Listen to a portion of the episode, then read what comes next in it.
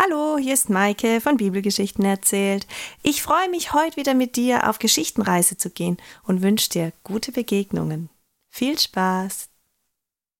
Jesus und seine Jünger sind schon eine Weile unterwegs nach Jerusalem. Sie gehen durch viele Dörfer und Städte. Sie werden oft freundlich empfangen, doch immer wieder treffen sie auf Schriftgelehrte, Pharisäer, denen sie ein Dorn im Auge sind. Jesus lehrt, Jesus hört sich die Fragen an der Menschen, er heilt, er tut Wunder. An einem Tag sind auch viele Zöllner und Sünder mit Jesus unterwegs, darüber regen sich besonders die Schriftgelehrten und Pharisäer auf.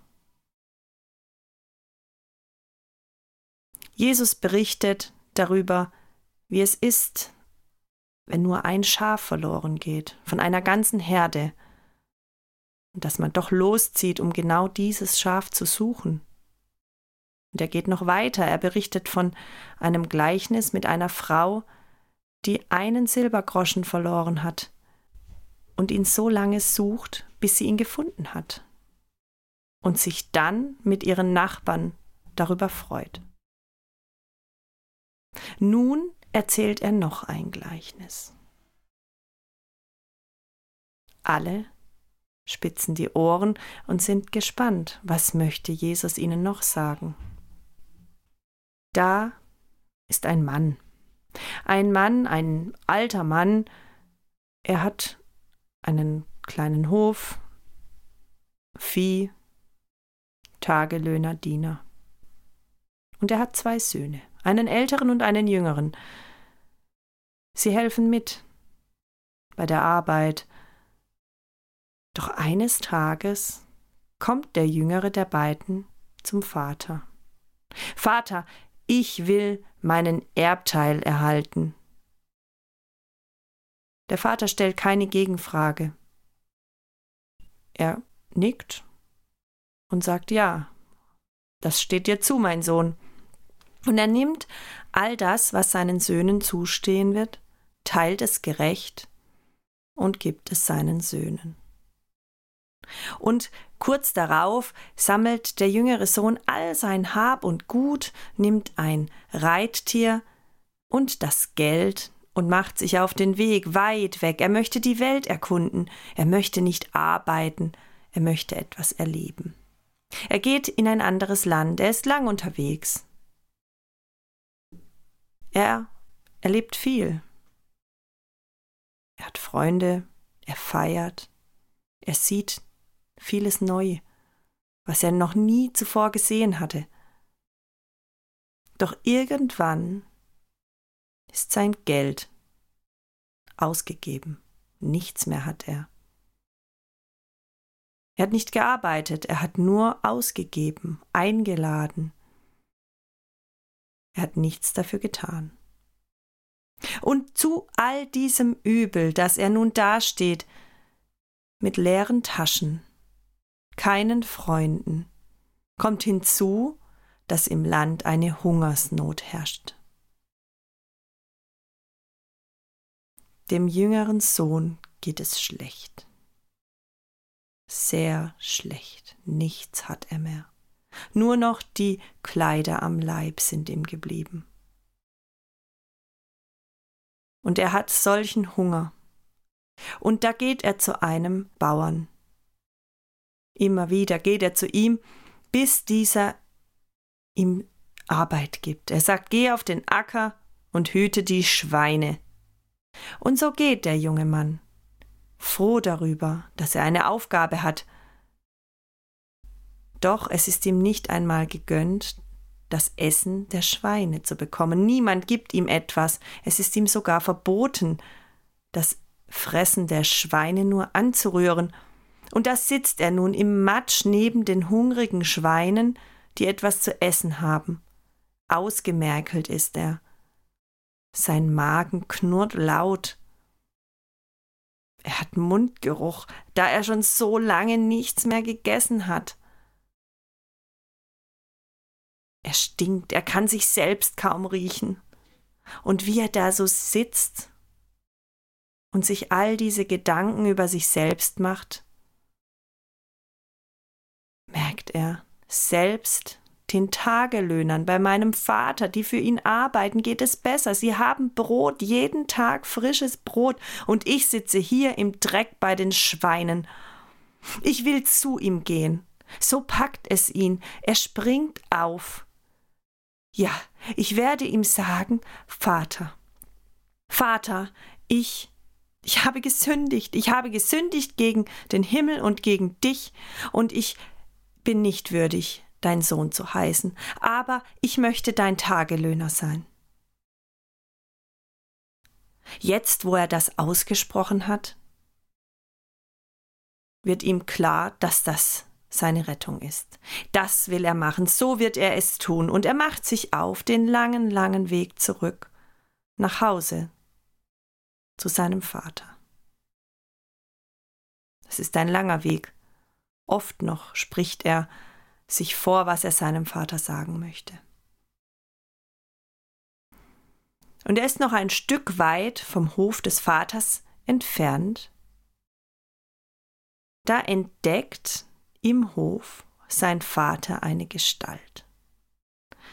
Eine Gestalt, die leicht gebückt läuft, zerlumpt in Kleidern, ausgemerkelt, und doch erkennt er seinen Sohn.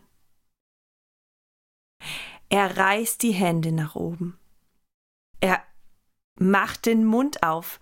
Seine Augen können es kaum glauben, das ist sein Sohn. Er rennt hinaus, er rennt seinem Sohn entgegen. Und noch ehe der den Mund öffnen kann, packt der Vater seinen Sohn und drückt ihn an sich. Er umarmt ihn. Stinkig wie er ist, das ist ihm völlig egal. Und der Sohn schaut ihn an und der Vater küsst ihn, er küsst ihn auf die Stirn und schaut ihn an. Und sein Blick ist voller Liebe. Ich, Vater, ich, ich habe gesündigt. Ich habe gesündigt gegen den Himmel und gegen dich. Ich bin nicht würdig, dein Sohn zu sein.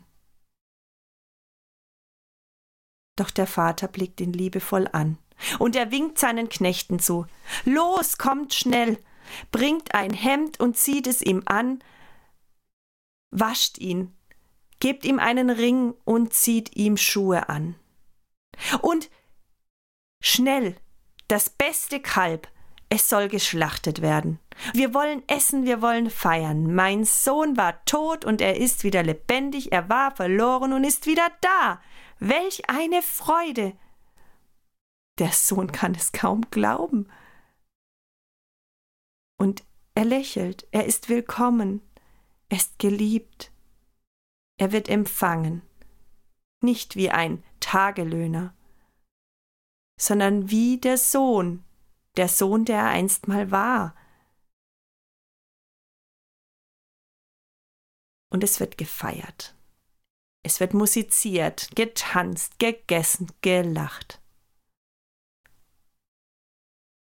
Da kommt der ältere Sohn vom Feld zurück. Er hört die Musik und wundert sich. Na, was ist da los? fragt er einen Knecht. Warum gibt es Tanz und Musik? Habt ihr es nicht mitbekommen? Euer Bruder ist zurückgekehrt und euer Vater hat das beste Kalb geschlachtet. Zornesfalten bilden sich, die Hände ballen sich zu Fäusten. Wütend stampft der ältere Sohn auf. Was? brüllt er den Knecht an. Dieser zuckt zusammen. Und schnell geht er von dannen. Mein Bruder ist zurück. Das kann ich ja nicht glauben. Was fällt ihm ein? Sein Erbe einzufordern? Und abzuhauen? Da gehe ich nicht rein. Da feiere ich nicht mit. Was soll denn das? Er läuft im Kreis. Er ist so zornig. Er weiß nicht, was er machen soll. Jetzt kann er noch nicht einmal hinein, dort, wo er wohnt. Da kommt sein Vater hinaus. Er hat mitbekommen, dass sein älterer Sohn da ist. Er lächelt ihn an. Er möchte ihm einen Arm um die Schulter legen und ihn mit hineinnehmen. Komm, komm, dein Bruder ist zurück.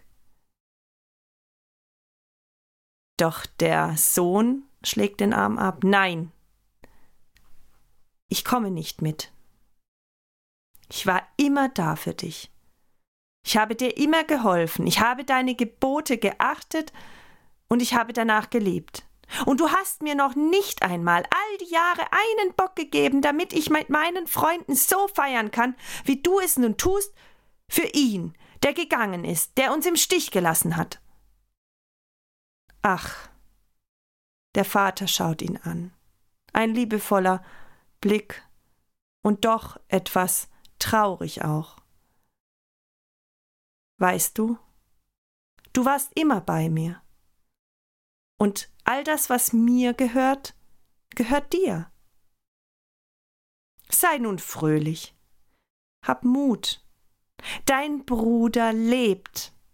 Dein Bruder lebt, er ist von den Toten auferstanden, er ist wieder da, er war verloren und wir haben ihn wiedergefunden. Nun komm. Komm mit.